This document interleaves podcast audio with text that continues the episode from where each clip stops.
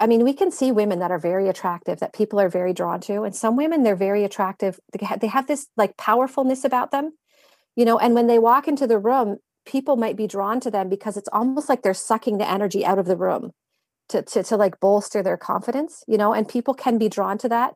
But I think it's much more powerful when a woman walks in the room and she has a confidence that is rooted in the inside of her because she knows she has value and worth. She trusts herself. But that trust that she has builds this confidence that like feeds into the room instead of taking from it.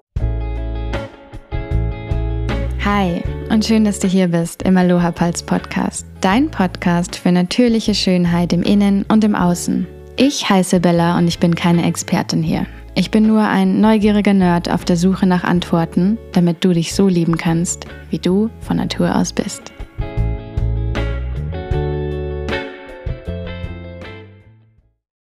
So, welcome to another episode in the Aloha Pulse podcast. Here, I have another international guest here that I'm very, very excited to talk about all things boundaries today because it's so much more important that we can think now at the moment. But Rose, Rosemary Clark here um, from Canada actually is uh, telling us a little things and experiences about how to hold boundaries and what boundaries actually, why are they so important? Why do we need them? What do they have to do with attractiveness and so on? So, yeah, you're a parenting coach, and um, yeah, you have a very interesting story that we are soon gonna hear about. And um, I'm also very curious to hear about authorized language of listening. That's the coaching you do, you do, and that's how you work with your clients and I'm, I'm so interested because we're going to dive a little into into childhood and how that perceives and has to do with how we show up in the world today and it's huge and i think even nowadays when so many people are in lockdown and sometimes with their parents sometimes not or in in familiar atmospheres and so much is coming up and so much is coming to the surface and so many traumas and so on and unexpressed emotions and so on and so i'm so curious what's your take on it and to dive a little deeper. So I'm welcoming here Rosemary Clark, and I'm so happy that you're here. Oh, thanks, Isabella. I'm super happy to be here. me too. Me too. Wonderful. Yeah. So let's dive right in. How is it with the boundaries, and what do boundaries and attractiveness have in common, and how do they tie into each other? Oh boy, that's a big question. I know. yeah. I know. so boundaries, um, boundaries really they are a reflection of our identity. They're that this is why that they are so important is because um, you know they really reflect who we are. And if we don't know what our boundaries are and we don't trust our own boundaries, then it's really hard to know and trust our, ourselves. And uh, it's very simple to uh, to come to understand what your boundaries are. Um, they're simply what you like and what you don't like. They're your preferences, and those preferences like I say, they make up your identity. Your unique mix of your likes and dislikes make up who you are. And being able to speak up for your likes and dislikes and being able to know your likes and dislikes. Um, that can be very difficult. We often lose access to those things in childhood for a number of reasons, but it really the main reason is is that it feels like it's safer for us not to be connected to our likes and dislikes, which is crazy. It's like it's safer for us not to be connected to our own identity. So maybe when I say it that way, people can start to kind of connect with, yeah, like either it doesn't always feel safe to be my authentic self, or it doesn't always feel safe to speak up for myself.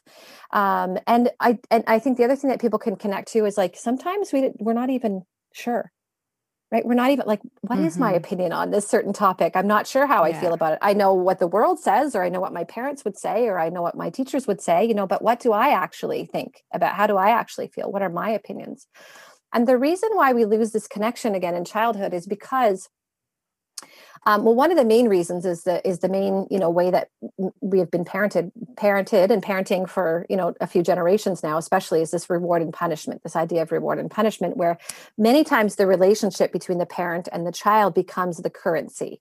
Uh, that parents will withhold the relationship, they'll withhold feelings of closeness in order to get the child to behave. And parents have very good intentions in this. You know, they really want to prepare their child for adulthood, for you know surviving in the adult world. And um, and that's great and that's really important. There are just different ways to do it where the child can hang on to their preferences where they can more hang on to their identity which is this this model um, that i work with language of listening that helps people to to parent their kids in that way. Um, but really when it comes down to the boundaries you know as a child when you're parented with the reward and punishment model what you start doing is your your brain starts to get wired to make decisions according to prevent the punishment from happening right you're trying to prevent bad things from happening to you.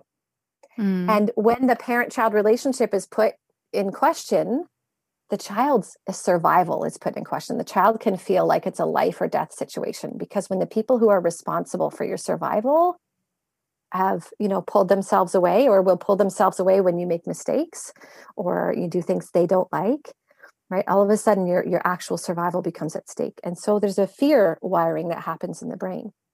And what the brain does is it starts to get very, very aware of the parent's likes and dislikes and the child shoves their own list likes and dislikes away out of their perception out of their ability to really access them because in order to feel safe in order to feel like they're going to survive their their i call it your radar right? Their radar gets wired gets very sensitive to the likes and dislikes of their parents.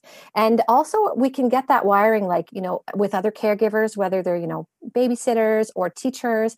And even if you think about like as our kids start to move through the world um, or as we as children started to move through the world all of a sudden we're put in you know situations where we're with other kids right? And we want to fit in. Again there's another survival. Survival is all about having connection. It's all about having connection with other human beings. And so in order to fit in there's this pressure you know when you're at school and especially as you become a teenager right? I need to like what other people like. What do other people like so i can like what they like you know and be like them and have connection with them so i feel like i'm going to survive. And we start to lose ourselves. Our, our brain no longer is sensitive to who we are, to what we like and what we don't like. And being able to get more of what we like and less of what we dislike is actually what allows us to enjoy our lives. So there's that whole piece of just enjoying your life, you know. Um, but also, may I, may I oh, just oh, yeah, sorry. yes, absolutely, please do. no, I see you're very passionate about all of that, and yeah. I and I absolutely enjoy that. It's super interesting.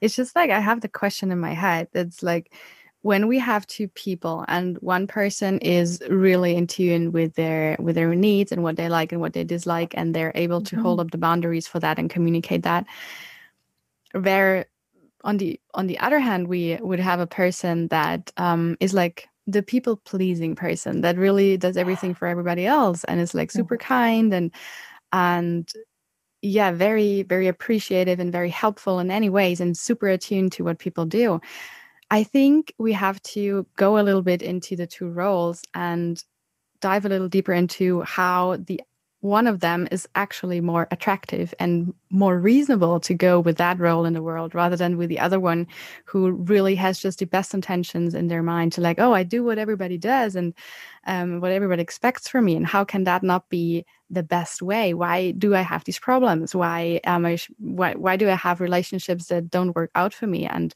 why do don't i get my needs met even if i don't really know what they are? But yeah. um, yes. but yeah could you could you talk a little bit about that? Absolutely. So the first thing that i think is really interesting is you describe the per- first person as somebody that knows their own needs and has boundaries and the other person as kind. Yeah right of. you know we didn't get kind we didn't get kind about the person who knows about their own needs and their own boundaries right? And this is where you know maybe it, it really gets broken down into lots of different types of people. The person yeah. who is a people pleaser um, you know we can look at that and say there's probably what we would call enmeshment in there. And so they are very um, again they're very attuned to other people's uh, feelings and and wants you know and they're not so attuned to their own feelings and wants and there's there can be a nervous energy there. And you know some people really they do feel very drawn to people who are pe- people pleasers right? Because that person can make us feel very good about ourselves right? They like what we like they're very affirming in that way. Um, you know but when it comes to like actually having a deeper relationship there's a different there's a different feeling there right? Because all of a sudden my my feelings affect your feelings and our feelings get all tied up. And i can't be an individual person and the people pleaser can't be an individual person on their own right? And so there's this entanglement mm. that happens there um, where like i'm responsible for how you feel and i'm going to blame you for how i feel. And you know and so then th- there's a lot of ickiness that kind of comes in in those kinds of relationships.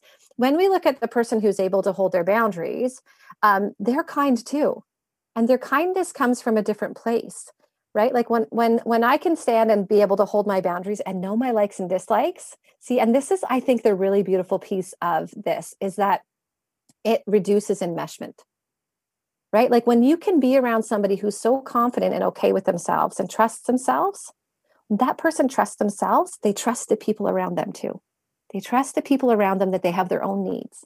And they're happy to support those people to meet their needs.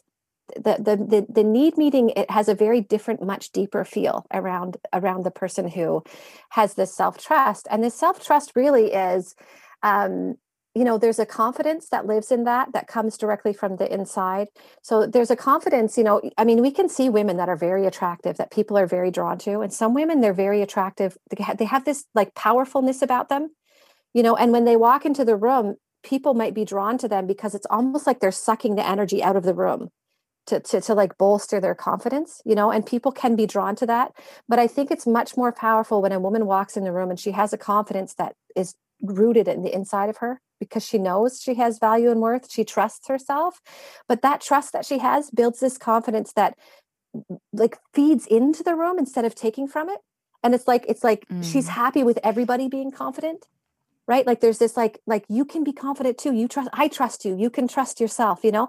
And and when there's somebody around that that makes us feel good about ourselves because they trust us. And and again, the only way that person can trust everybody else in that beautiful way is if they trust themselves first. Like we have to get it for ourselves first, and then we just spread it out all over the world. And I think it's such a beautiful way to be. Um, and then the kindness comes from kindness.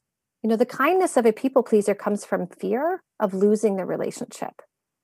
That's where the kindness, mm-hmm. the kindness is coming from a place of fear. And there's no freedom to choose right the kindness that comes from a person that has that self-trust that ha- that knows their boundaries and holds them you know is um is is able to be kind from from really an authentic place that they've freely chosen it and there's no resentment in them when they're giving the kindness. Whereas again the people pleaser they can be growing in a resentment that kind of comes up you know as a result of being kind to all these people. Um, and so there's there's a there's a difference there. There's a different there's a different feel. There's a different energy um, i feel around around that. Yeah. Wow. Yeah. That's a very very great way to see it because kind is not just kind because you have to look into where does it come from. And that's what, what you just explained with the two women coming into a room. It's it's so interesting because i think many people would love to be the person that draws the attention and just um, gets the attention from others. But when you think further is that really what you want? Because that doesn't give you connection to the people. You're not connecting with them. You're you're kind of just getting what you want and it's like going to going to McDonald's, ordering something, getting that, and getting away. But that that's no gourmet feeling. That that's just cheap. yeah yeah and i mean I, I, think about the, you know those two women with the different types of confidence like which one is a longer term like yeah. which one would you want to see a second time mm, good question right you know the one yeah. that sucks all the power of the room you might be in awe of her and you might be right? But it's just that it's quick like mcdonald's like you said right? Like it's just this fast quick little thing. And maybe you're not sure you want to go back you know but yeah. the gourmet restaurant you're like you know i want to go back there again. That place was intriguing. That place it, the food felt good in my stomach you know? Like there's this deeper lasting you know um, i think attractiveness that that's there yeah. And how would you how would you say what what was what are steps or what's the most important thing to actually shift from that one person if we are actually the one person? It doesn't have to be it's just two types of women, right? Yeah. But how how can we become that person that is full of full of life, full of love and can share that with others rather than taking from others and not being the person that would be invited a second time? Yeah yeah of course yeah. So i mean I'll, I'll, just jump right into what the you know the very first thing that i get my clients to do when i work with them and it seems maybe it seems a little bit funny because um, i am a parenting coach you know but a lot of the piece that i a lot of the, the work that i do a lot of the pieces that i do with my clients is to get them to rewire their brain different from the way it was wired in childhood because again when you get it for you you can give it to the different people around you. So you get it for you you get it for your kids but you get it for you and you get it for you get it for the whole world you get it for everybody and so mm. um um, and I just lost my train of thought there. Okay, so what do you do, right? So the first thing I get my clients to do is I get them to get 20 to 30 minutes on their own. And so I, I, encourage all of your listeners to do this. If you're listening, do this. It's very simple, but it really it starts to rewire your brain to get your brain focused on to get that radar sensitive again to your own likes and dislikes. And you just simply sit down and you write out a list of everything you can think of that you like and everything that you can think of that you don't like and everything. Like nothing is off the table right? Like you know like I, my my list I, I, the first thing i wrote down when i did my list um, was I, you know i love red licorice. You can do love and hate too if you're feeling extra strong about your preferences you mm. know i love red licorice because i do. I think it's the most delicious thing in the world right? Mm-hmm. and then and the red licorice made me think of red wine. So i like i like red wine and red wine made me think about spending time with my husband. So i love spending time with my husband you know? And it can be everything from you know thoughts to uh, you know f- again food items that you own that you don't own that you want like you know all the things that you can think of that you like the way you feel you know it, it can be gardening you know things that you do all those things that you like you know and things that you don't like um, you know all all the things that you can think of that you just don't like and then you know what you do with that list is you can you can read it out loud to yourself and you're literally validating your identity. You're literally validating who you are.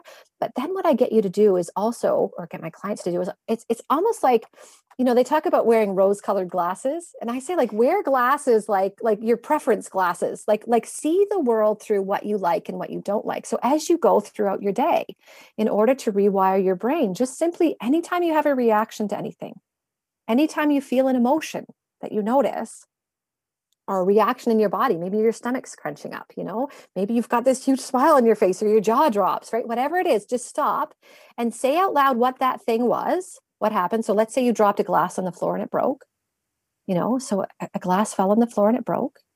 And then you just say, and you didn't like that. And it's so simple. But what it does is it helps you to start to regain because again, you want your decisions start to be starting to be made from you know what you like and getting more of what you like and and you know and and understanding what you dislike and um, and getting less of what you dislike in your life. And what that does is what's really important to know is that you are always right.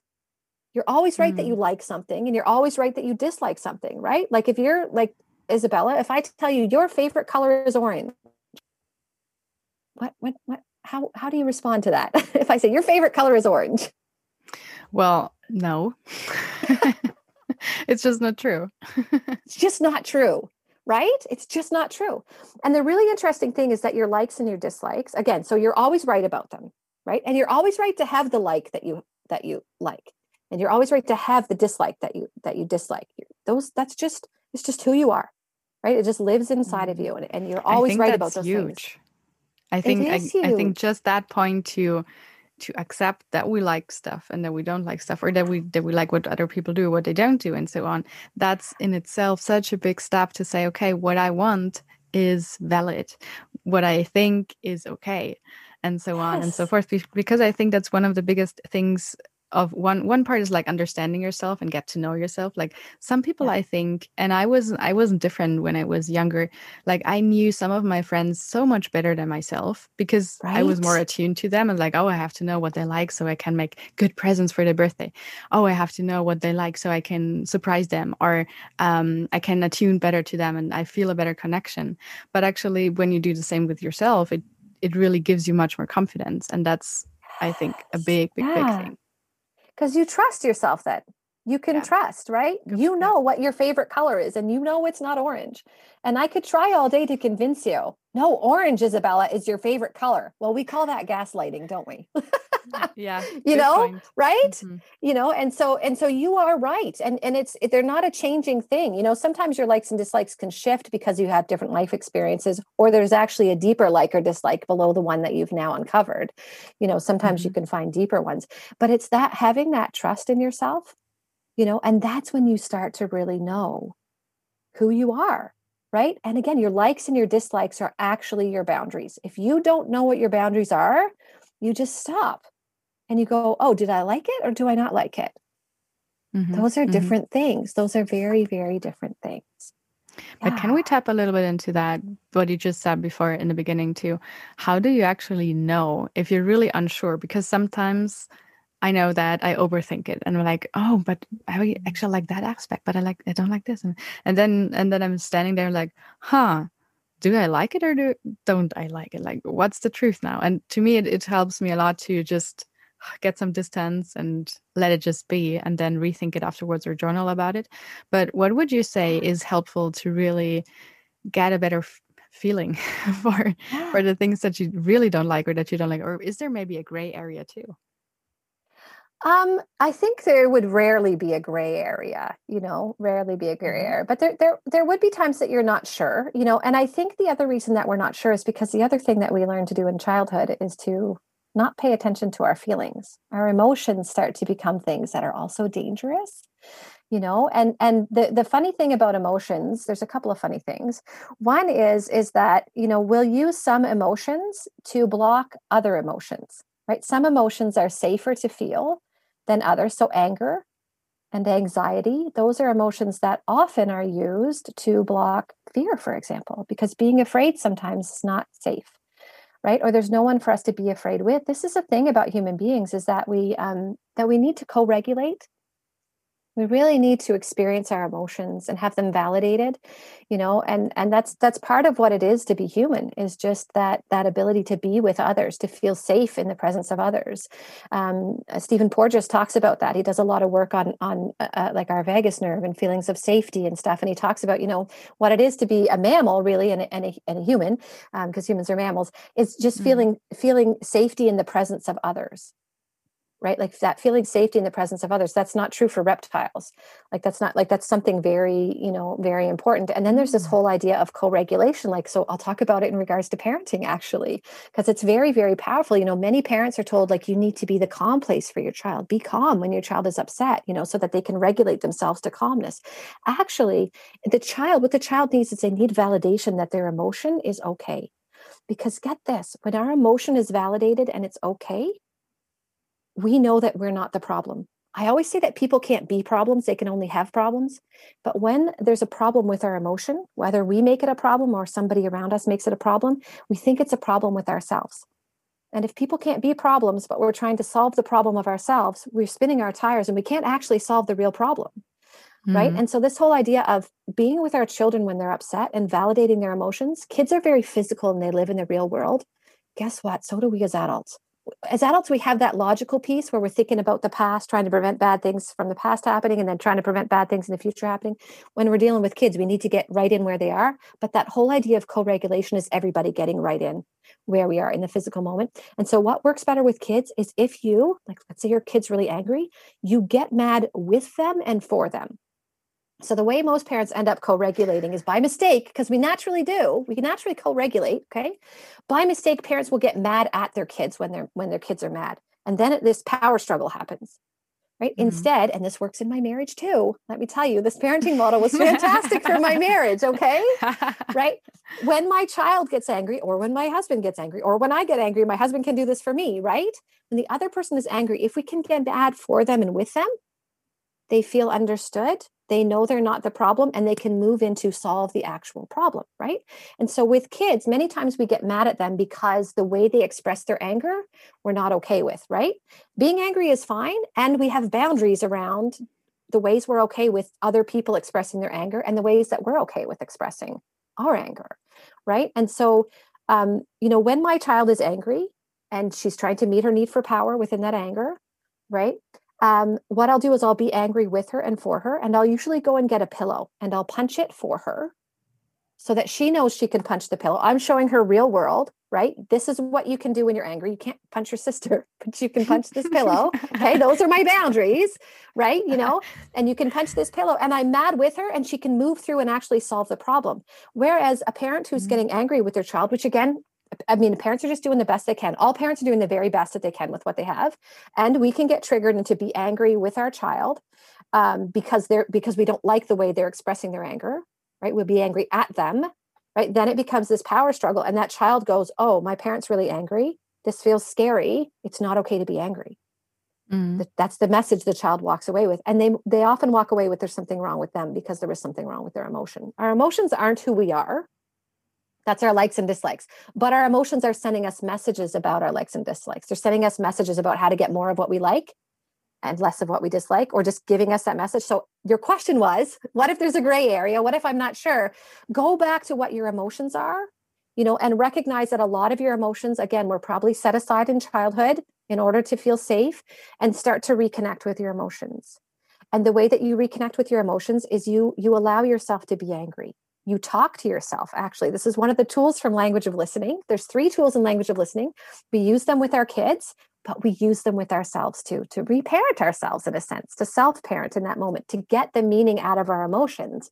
Because when we can get the meaning out of our emotions that's when we can go to our husband when he forgets our anniversary you know and talk to him in a calm way instead of freaking out and and I don't want to say doing damage to the relationship, but sometimes it does, right? Sometimes the way that we get angry because we're hurt, right? There's that anger covering that fear. Because what are the fears that come up if our husband forgets our anniversary? What if he doesn't love me anymore? Mm. Right? Like what, like there's fear there, but then we get angry. So what if we can get down to what the actual fear is and just say, I need to feel safe in this relationship. I'm not feeling real safe right now because you forgot our anniversary. And you can go to him calmly and say, here's how you can make it up, you know, instead of going and yelling it's such a different and there's a different confidence there and there's a lasting relationship right there. So anyways that first tool that you do and i tell people i tell my clients get in the bathroom look in the mirror talk to yourself in the second person which means using the word you. You're so angry right now. You're mm-hmm. so hurt he forgot your anniversary. And you do that you validate yourself until there's a physical reaction. And the physical reaction shows that you're understanding yourself completely and accepting yourself completely and that's making yourself not the problem and the physical reaction you're looking for is either tears or nodding your head. Right. And you can even talk about in that moment in the mirror, you hate that that happened. Right. You talk about your preferences. Mm, okay. So right? talk about what, your preferences you, to validate them. Yeah. What you said before, what you would rather do with a kid when it's angry to, to go to go with them that makes emotions fluid and useful right because if you if you don't use your emotions as what they are they're they're kind of pointers and and they're just they're just there so why not making them useful? Well and our emotions are so useful because the way the way i've heard it described um, and i believe i learned this from a uh, uh, a psychotherapy model called aedp um, and uh, they just say it like our emotions are adaptive.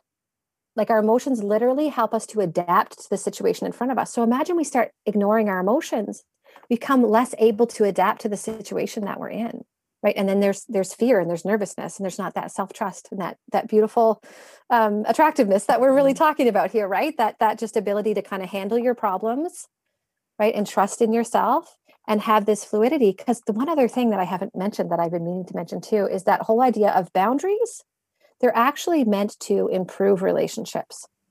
And i would love to talk to you about that too because many times we think boundaries are destructive we believe boundaries harm relationships because they were used that way with us as children. Mm-hmm. Yeah, yeah. If oh, you don't I do actually... this, I'm going to take myself away from you. Yeah, absolutely. I heard a very, very good quote. I, I, think two years ago or something. I don't, I don't know who it was by. I have to look that out. But it was mainly um, that boundaries show you where or the way you want to be loved, and that actually gives the other person the freedom yeah. to to really show you the love that you need in, in whatever way rather than not telling them your boundaries so they don't know how you want to be loved. It, exactly. it's, it's such a, a, huge game changer in a way and for me that was two years ago it's like oh yeah that actually is amazing. I need better boundaries. Yeah. Yeah i'd love to tell you just a little story about about that because i just not that long ago i had a breakthrough about boundaries where like i had heard that phrase like boundaries are actually people actually hold boundaries to um you know, in order to maintain a relationship it, or holding a boundary shows that you really care about a relationship. And I was like, that sounds really nice. Mm-hmm. But I don't yeah. get it. you know, yeah, I don't get it's it. It's hard know? to understand. it it's is. so and counterintuitive. So I, yeah. Yeah. Well, it is again because of the way that we were raised. Yeah. Because of our yeah. childhood, right? Again, you know, many times parents are using, and these are the tools that parents have been giving. This given. This is why they use these tools, right? Um, sure. That they're using. They're using the relationship as as um, currency to get the child to have self control. And there's ways to root the child in self control that have nothing to do with taking away the relationship, right? Um, but I had the situation recently where there was a new person who had come into my life and they were crossing my boundaries. and I was like, oh man, I, I need to tell them, like, I don't like these things that they're doing, you know? And then I was like, oh, but if I tell them that I don't like these things, I'm going to alienate them. And I was like, oh, I uncovered this belief in the back of my head. Like, I believe that boundaries are alienating, they alienate the other person. And then when I mm. really sat with it and I thought about it, I thought, oh no, it's the opposite because I'm actually already alienating her in the back of my mind. I already kind of don't like her because she's crossing my boundaries. But if I, but she doesn't know she's doing that. Right. And if she wants to continue a friendship with me, right, I need to actually let her know what my boundaries are. Mm-hmm. And I'm mm-hmm. sure she's going to respect them. And then when she yeah. knows, I, I'm actually not alienating. I'm actually removing the alienation that's already in the back of my mind towards her when she can show me, oh no, I actually respect this boundary right mm. and that that like really helped me see like oh no i'm already alienating her because i don't like what she's doing there's already yeah. a disconnect between us there's already distance and i can i can make that distance different and also when you hold a boundary with somebody when you let them know what your boundary is you actually get to see what that relationship is actually all about. Is there actually love and respect in this relationship? You know is, does the respect yeah. actually exist? Because if that person doesn't respect me yeah. Yeah and also if a, if a boundary is crossed and you and you feel like okay the boundary is crossed how should i how should i get back to a real connection? If you don't say it if you don't have that conversation about it you're never gonna get to the to the point or, or even deeper where you were before that incident because you, you cannot go there if you're not communicating right so yes. honest communication on that level is something that at least in our western culture is is not um if, like especially here in germany people like to be very rational very um in their minds it has to it has to have a good reason and then and then yes. it's okay but but the feelings and and what you like and you don't like is is also valid and it's on it should be even more important on a level than just knowing that okay um i don't like that. Oh i i should get over that. Like it's okay. And then the next thing happen and the next thing happen and then we find ourselves in a world where we don't feel connected to anyone because we shy away from the real connection of showing the real yeah. us and how can we know the real other person if we don't show up as ourselves right? And i think it's so important to show up as who you really are and what you really stand for and what your boundaries are in that way because then people can find the real you. Yeah. And if you're not being the real you, you can't actually get your need for connection met. Yeah. And that's actually what we want. That's the last. And that's safety that's safety. yeah, yeah, absolutely. And in the last episode, I talked about it was a German episode about why um, why do we actually want to feel pretty? Why do we want to be pretty or or beautiful? What's what's the reason behind that? And one of the biggest reasons I found is to have the connection with other people, to feel that we belong, to feel that we're part of that, because it gives us safety. Yeah, and safety was the second part that I talked about, but it's it's huge, and I think we always try to to just yeah shove it under the rug and not look at it yeah yeah yeah well i think it's so interesting that you brought up reasons too um, because that's one of the things that i learned from language of listening is don't give reasons for your boundaries reasons are mm. for arguing with reasons here's how i used to hold boundaries especially wow. in my my that's 20s big. and my 30s i know right in my 20s and my 30s if i ever held a boundary it was always it always came with a question if that's okay with you. And you know what isabella? That got me into a lot of trouble in romantic relationships. I was allowing men to cross physical boundaries way before i wanted to in the relationship.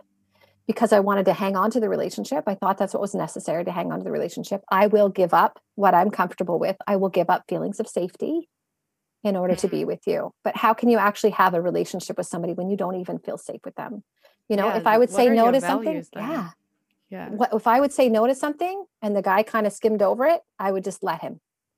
You know? And that was just mm-hmm. that was not that was not a way to be in relationship. That was not a way to like like if i was looking for and i was looking for a lifelong relationship mm-hmm.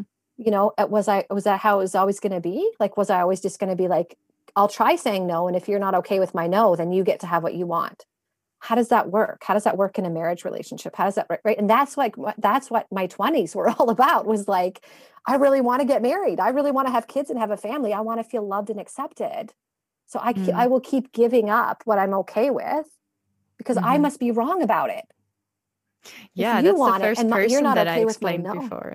Yes. Yeah yeah. Oh yeah. wow yeah and so that was trouble for me that was trouble and i'm so thankful mm-hmm. i didn't marry, marry any of the men that i dated in my 20s and that i did marry you know i, I married in my early 30s um, married to my best friend my husband you know i love him to pieces and he's so he makes me feel so safe and i can be my real my real self with him you know and and that makes you know that makes all the difference but i you know i i find that so intriguing and so true what you said about you know this being wanting to be attractive it really yeah. is about feeling safe it really really mm-hmm. is about feeling safe you know and again but feeling safe really is actually also being able to be your authentic self right being mm-hmm. showing up and so again what we could go back to reasons you know one of the things that i learned in language of listening you know so you hold a boundary with your child and they'll say why you know and and we'll say i'm i'm not gonna i'm not gonna give you my reasons or i'll tell you this is what we say i'll tell you my reasons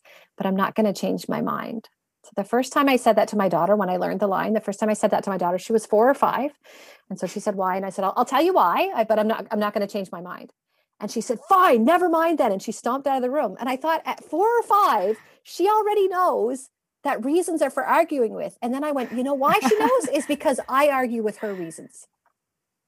She doesn't ah, want to do something i'll say i'll say no i'll say uh, why do you want to do that thing? And she'll tell me and then i'll argue with her reasons and i'll make her wrong. I'll make her wrong. And then she has to start mm-hmm. giving up her likes and dislikes and giving up her boundaries.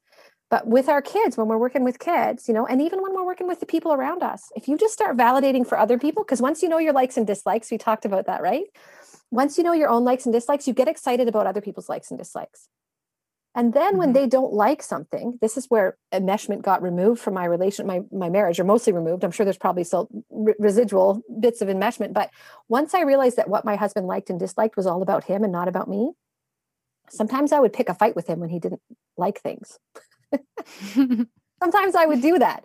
Okay. And so once I realized like, no, he just doesn't like that thing. It doesn't mean he doesn't like me. There's just this, you know, he had a hard day at work and, and, and all of a sudden I'm picking a fight with him because I think, you know, I, well, I make it about me and I could get into a whole story about how that comes from childhood abuse and childhood trauma and, you know, all that, that's, that's a whole other, you know, ball game. But that whole idea of like, just being able to, once you can validate your own likes and dislikes and you're comfortable with them, you start validating other people's likes and dislikes oh man, they start feeling good about being around you. You become really attractive because you can see them mm-hmm. and you help them know they're right about themselves because you don't need to take that from them. You don't have, I'm the right person. You just already know you're right. And it doesn't matter if other people have a different opinion. You can be around those people. You can exist with them. You can share love with them freely because they're whatever they're right about or whatever their opinion is doesn't make you wrong. You're always mm-hmm. right about you, you know, and then you can make them right about them and oh boy, that's attractive because you're not pulling energy from them. You mm. don't need to. You've got it inside. You've got it inside. And so just tell you hate that.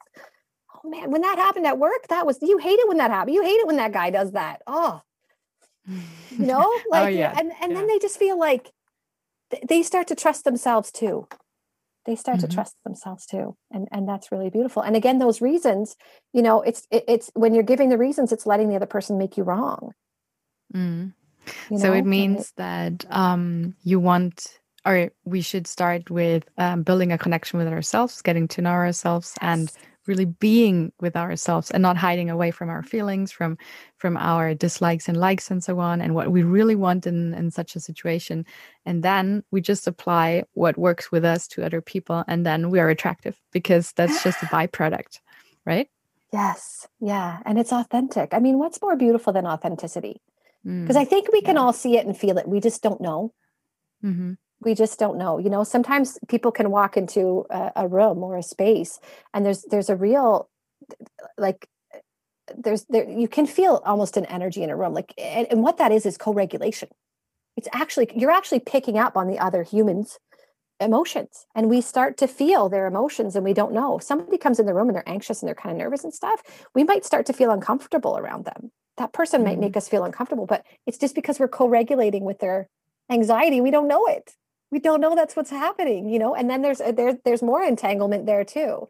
But when we can validate that they're feeling anxious you know if that's what's coming up if that's what they're you know happy to talk about or whatever you know and you can be like oh you seem you seem like you're not sure about that or you seem like then it stays with them. And you get to keep on being yourself over here you know again it's that idea of like when your child gets angry and you don't like the way they're angry and then you get angry at them you know time and time again i've seen my kids be so obedient when I've just well, can I tell a little story about sure. About, yeah. Okay. So my I'm daughter, curious. my my daughters were playing outside. they were playing outside, and I needed them to come in um, because I had a, a, call like this, you know, and and so I'm when they're when when they're here and and their dad their dad's not here. I just set them up with a video. They're very good to watch, you know, but I can't have them outside because I watch them when they're outside, right? I don't like them just playing in the backyard when I can't check on them like every five minutes. So I said, Oh, it's time to come in, guys, you know, and they didn't come in. so I went back a couple minutes later and I'm like, guys, okay, really, it's really, really, really time to come in. And my oldest, who's usually like the most easygoing, obedient child in the world, um, decided she was going to come in. Sure, mom, I'll come in, but I'm going to come in the slowest way I possibly can. So she would very slowly put one foot down, you know, and then very slowly put the other foot down, but the heel was touching her toes, you know, and it was just like, and, and all of a sudden this anger started welling up in me, right? This anger and this frustration. And I said to her, out of anger, I said, if you're trying to make me mad, it's working. And then I burst out laughing because that's exactly what she was doing. And this is a thing that we do in our human relationships sometimes. Again, because we have that physical need, that co regulation, we need our emotions validated, we need to co regulate. She was doing something to make me feel frustrated so that I could understand her frustration. Does that make sense? Mm, yeah, right? it does. And this is why when we get mad with our kids and for our kids about what they're mad about, like if I punch the pillow and say, You're so mad, you got the blue cup and you wanted the red cup, you know, seems like such a silly thing. Like we might tell our kids what a stupid thing to be mad about. But really when they're when they can work through being mad about getting the wrong color cup they can work uh, uh, through being mad about uh i don't know their friend stealing something from them or do you know what i mean? Like like the small things that they learn how to deal with on emotional level we can coach them uh, to to be able to deal with emotions on a huge adult level. That's actually coaching them. We think that's a baby thing. Don't be mad about that. You know you need to you need to be mad about only certain things. It's not about what they're mad it's just that they didn't like it mm-hmm. It's just that they didn't like it and they feel powerless to get what they want. And so, you know, let, showing them how to get the mad out in a way that's acceptable means that they'll know how to get the mad out in a way that's acceptable as an adult in, in when those bigger things come up. Anyways, with my daughter, when I said to her, if you're trying to make me mad, it's working. And then I realized she was trying to make me mad so that she I could understand on a physical level. So I could co-regulate with her, you know, because we just need to be seen and understood as human beings. We just need to be seen and understood once I said that, I started laughing because I realized that was exactly what was happening. And we met eyes, or uh, we had eye contact, and she had this little twinkle in her eye, and she started laughing too. And then she walked right in the house because I could validate her. Of course, you're feeling frustrated. You didn't want to come in. You just want me to know that you were frustrated that you have to come in and you don't like it. And then she walked right in the house. And and that's like that's holding a boundary, believe it or not. It was time for her to come in and I wanted her to come in faster. And when I could see and co regulate how she was feeling about it and not make her wrong about how she felt, then she could come in no problem. Then the cooperation showed up. Then her best self showed up. And my best self was showing up too. Right. Mm. And when mm. you can be your best self around somebody, you want to keep being around them. There's this, you have this hunger to be around them. There's this attractiveness about that person because mm-hmm. they're okay with who you are and they're okay with who they are and they're not sucking the energy out there's no gaslighting and there's no enmeshment. It's just like i feel like a beautiful person because that beautiful person mm-hmm. you know uh, is able to be wonderful. their own beautiful person and there's space for everybody to be beautiful. Yeah. Ah that's so nice. Yes you I like be... that isabella. You like that. You like that. yeah i do. I do I'm I'm curious to shift a little to your own story because you shared so many deep things now and uh, very cool insights, and I really love them. And I'm so curious to hear a bit more, like where are you coming from, and what's the what's the story behind you becoming a coach? Yeah. Okay. Well, I'll go right back to my childhood for that. well, actually, I'll I'll start I'll start when I was when I when I first got married. I will start there in my early 30s. So I first got married, and um, I I burned out at work. Like I was burned out at work uh, within I think two and a half months. I was taken off work after after I got married, and it wasn't about getting married. Although my friend who's a therapist said, "Well, you finally had a safe place to be yourself. You had finally had a safe place to fall." But the fact is, I burned out at work. My doctor took me off work, and she said, "You can either go on meds or go for some therapy or both. And I said, well, let's start with the therapy. And so uh, I found a therapist and I started working with her. And the very first question that she asked me, because she knew I was there because of burnout, and she said, okay, Rosemary, she said, why, why is it that you're working so hard? Why are you working so many hours? Why are you working all these overtime hours and, and you're burnt, you know? and I didn't, I had no idea what was going to come out of my mouth, you know, and what came out of my mouth surprised me, but it was also the beginning of this new, um, this new path that I was on. And I said to her, I'm just trying to show that I'm trying to prove that I'm worth the space I take up in the world.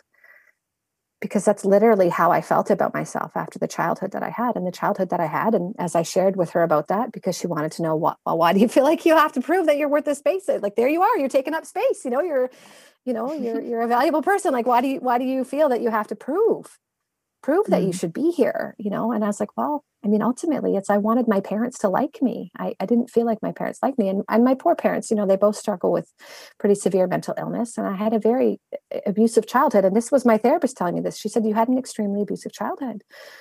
Extremely mentally uh, verbally and emotionally physically abusive childhood. And so then we started to work through that. And while I was in therapy, I became pregnant with my first child. Mm. And and and once I had that child, and then I actually ended up having two under two, and having two that close together, and having had the childhood I wanted. You know, like I talked to Steve, my husband, before we even got married. I said, "Look, this is what kind of mom I want to be. I want to make sure my kids have their own thoughts and feelings and opinion, and I want to make sure that they have an emotional, strong emotional connection to both their parents."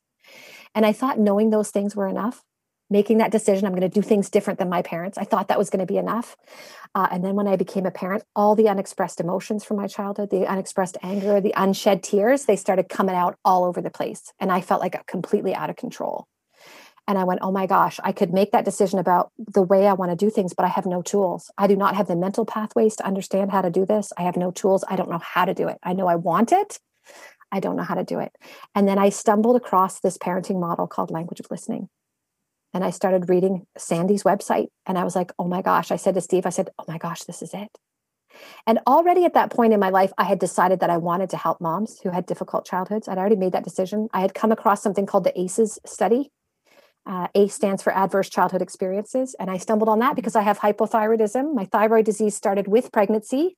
Um, and I almost lost my first child, but, but my body held on because they got me on thyroid meds. And I learned that autoimmune disease is rooted in childhood trauma and that you know they learned this from this aces study and if anybody's interested in aces you know you can get online and just search aces quiz two-thirds according to the aces quiz two-thirds of our population has an adverse childhood experience and one adverse childhood experience has a significant effect on your health a score of two to three on the quiz is highly significant I had a seven. My score was seven. Mm. This is out of 10. So a, a, one is serious, a two or three uh, is very, very significant. I had a seven. And um, so uh, so learning about ACEs, you know, and wanting to help moms. And then I found language of listening and the tools were working. They were working because what I wanted was I wanted to be able to keep a, emotion, a close emotional connection with my kids, but you still have to have boundaries. And because of the childhood I had, boundaries were like mean and controlling. And I didn't want to be a mean and controlling person that's not attractive. And it's it's not an effective way to have a close emotional connection with your kids either. You know so mm. many times we think we have to give up on our boundaries on so again romantic relationships that was an issue for me. You know at work holding boundaries very difficult. Um, you know and so uh, and, and so you know in finding language of listening and and finding sandy's website also found that she found out that in you know about three months she was starting at her two year coaches training. So i was right on time to start in january. I found her september october right in time so i applied and i got accepted. And i thought it was just going to help me be the mom that i wanted to be. But then there was this piece of you use the tools with yourself. Mm. and so i started to heal from this highly abusive childhood. And when you get it for you you get it for your kids but you also get it for the world. You know you really again you're you're just letting people be who they are. It's very attractive when when you know when you're around somebody and they're just they're comfortable with who they are and they're comfortable with who you are. Mm-hmm. yeah. and that's yeah that's what came of it.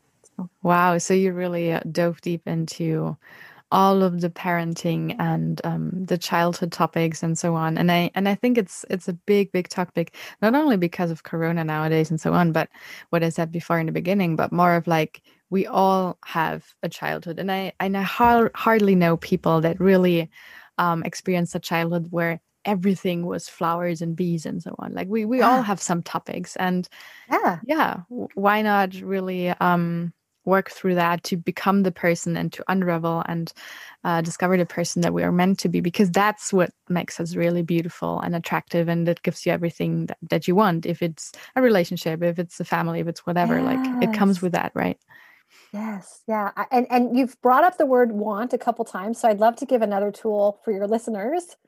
Sure. Yeah, that, that, that, would yeah, actually yeah. be my next question. Like, okay, is there anything perfect. else you would like to share? yeah, yeah.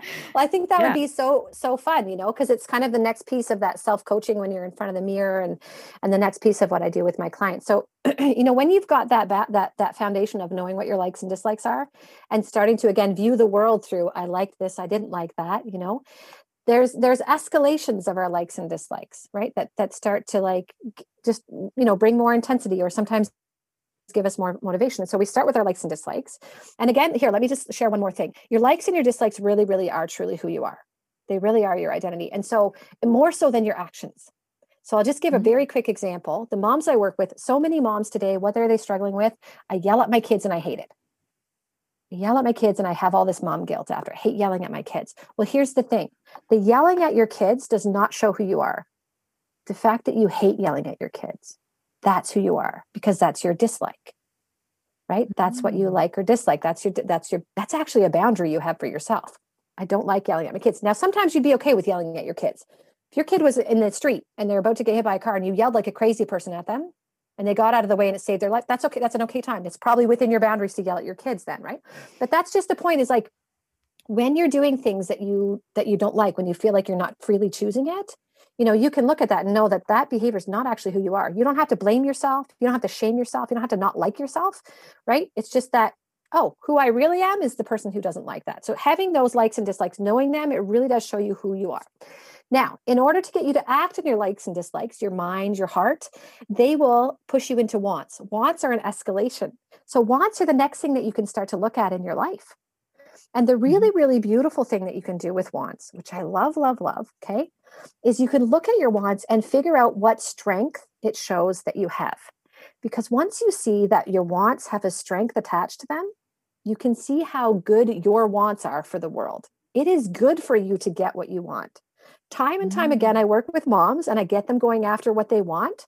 And all of a sudden, their kids are getting more of what they want and their spouse is getting more of what they want right? And like like everybody in the world starts getting more of what they want when you start getting what you want believe it or not there's nothing selfish about it. There's nothing self and there's that confidence again showing up. I can get what i want and it shows you the possibilities that you can get what you want too. It's i'm not sucking energy out of the room right? I'm not sucking energy from other people to get what i want. I'm confident that i know what i like and i'm confident that it's good for everybody when i get what i want. And the way that you coach yourself to do that so if we get back in front of the mirror and we did the, this this validation this self validation of knowing that your emotions are fine they're just messages right? Validating them understanding yourself on a, on a very deep level. We call that say what you see. That's the first tool of language of listening say what you see. It's for validating and it's just literally you know whatever you um, well when we use it with kids what we see them saying doing thinking or feeling those are the four areas that we validate with, with what our kids are doing and no judgments. We, we get rid of all the judgments, right? So if you walk in the room and the child's spilling water on the floor, you, you wouldn't say you're making a mess on the floor. That's a judgment statement. You would say there's water on the floor because that's what you see is there's literally water on the floor. So when you're when you're mm-hmm. validating yourself, mostly it's the thinking and feeling, right? So you're doing say what you see. This is how you're this is what you think. This is how you feel. No judgments. There's no right or wrong. There's only likes and dislikes. No right or wrong, just like and dislike. Okay and then uh, and then what we do is once you understand yourself you get into your wants. You start talking about what you want and even what you wish for because a lot of times there's things we think we can't get. So if we start talking about what we wish for so let's go back to that your husband forgot your anniversary example right? What do you wish? Well you wish he remembered. You know well what strength could that possibly show that you wish that your husband you know remembered your anniversary? Well it shows that you care about relationship it shows that you want the relationship to continue. It shows that you know what you want. Mm. You know, it shows that you know yourself. Like those are all strengths. Right. And and if you can hammer down to, you know, how can he make it up to me? And then you can go to him with that, right? The third the third tool of language of listening is can do's. What can you do? But you really can't get to the can do's until you make sure that you're not a problem right? And the can do's is really around, well, what do you want? In, in the midst of the boundaries that are showing up, that's a boundary that's shown up in your life that you just have to deal with. Your husband forgot your anniversary. It doesn't change. It's just how things are, right? And then you learn how to function within the boundaries, which is what we do with our kids. They learn how to function within our boundaries, within our likes and dislikes. Um, but just just coming up with what you want and seeing that there are strengths attached to it right? And you can make mm-hmm. a list of your wants. That's actually the second the second list I get my clients to make. a list of everything that you want and you don't want. And then we go through that list and say, like, what are the strengths it shows you have? Mm. Right. I want more time to exercise. What are the strengths that shows you have? Shows you know how to look after your body. Shows you know how to meet your own needs. It shows that you want to have more energy and be healthier so you can show up for your family in a better way. Mm. Right? Like there's so many strengths that can, but we don't look at ourselves that way. Mm. We look at what yeah. we want and we're like, there's something wrong with you that you want that. Mm-hmm. There's nothing wrong with you because you want what you want. That's just you. And your wants are attached to your likes and dislikes, which are your identity. Your wants are attached to who you are. And you are not wrong. You are 100% right. You're 100% mm. right. And again, when you start going after what you want, all of a sudden other people. Yeah, it's it's the same thing when you when you allow yourself to be yourself, you allow others to do the same what you yes. said before, right? It, it goes yeah. into all all directions kind of. Yeah. Yeah. Yeah. Wow, that's so interesting. I think we we could talk another episode about all of this, but I think um, with what you just explained, we we have kind of a very very applicable episode that we can go and and write some lists and so on. So. Yes. um if people would like to write some lists with you and work with you yeah. through those lists, where yeah. would they find you and where can we find more about you? Yeah, so work? the the place that I'm most active is in my Facebook group. I have a Facebook group. I put so much value in there. It's almost like it would be a paid group. You know, I do lots of free coaching in there and, and different things. And it's simply called Love the Way You Parent. That's the name of, of my coaching business is Love the Way You mm-hmm. Parent. And um, so if you search that on Facebook, you know, I've got a business page, not so, you know, with the same name, not so active on there. But if you if you join the the Facebook group, um, if you want to just have a look at my offer, you can go to afteraces.com, A F T E R A C E S.com slash love the way you parent. And that's where I talk about um, that's where I talk about my offer and, and working uh, working with people. Okay, yeah. great. I'm going to put that into the show notes so people can just Perfect. click on it. And yeah. yeah. so Rose, thank you so much for coming on this podcast episode. I really enjoyed it. I think you you shared so many things that go a little deeper and that have such a profound understanding and just bringing more love and connection to the world is just amazing. Yeah, so attractive. That yeah. love and connection is so attractive. yeah. yeah. Yeah, so thank you to coming uh, for coming on this podcast episode. Oh, thanks so much for having me, Isabella. and thank you also to you to listening to us to our podcast interview today from Germany to Canada, super international. I really enjoyed it and I hope you too. And if you did and if you want to share it, please do so. Share it on Instagram, share it with others, with your friends and family, especially with your family, because this is kind of a family episode today. And yeah, I'm I'm glad that you listened until here, and I leave you to that. And we hear each other next week on another episode. Until then, have a good time and 没有哈。